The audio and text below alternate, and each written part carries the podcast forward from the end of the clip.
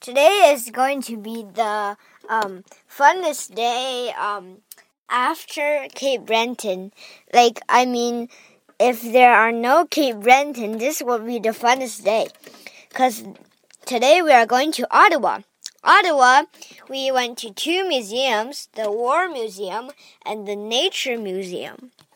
So, yeah, let's talk about a little history about Ottawa first. So, everyone knows that Ottawa is Canada's capital, but um, about um, 30 years ago, Canada's capital was Kingston. That's a place about 150 um, kilometers away from Ottawa. Well, south. Well, um, I guess that's history. So now let's move on to the War Museum. So, um, last night on Montreal, um, we woke up and went to Ottawa in the rain. And then we went to the Canadian War Museum. It's awesome. It recorded um, many, many wars in Canada um, between the First Nation um, groups and um, other countries and the First and Second World War. And there was a gallery of um, real tanks and um, war aircrafts that has been used either in the Second World War in, or in the First World World War. And there are actually cannons and actually um, cannonballs that could actually shoot now. And if you've read a little history, um, there's this guy called Adolf Hitler. Hitler um, was the German leader um, of um, the German leader in the Second World War.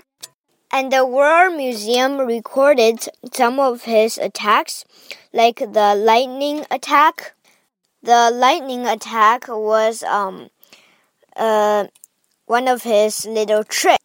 It works by tanks just roaring on um one way and then firing um firing firing and all the way he attacked from Italy to um Spain.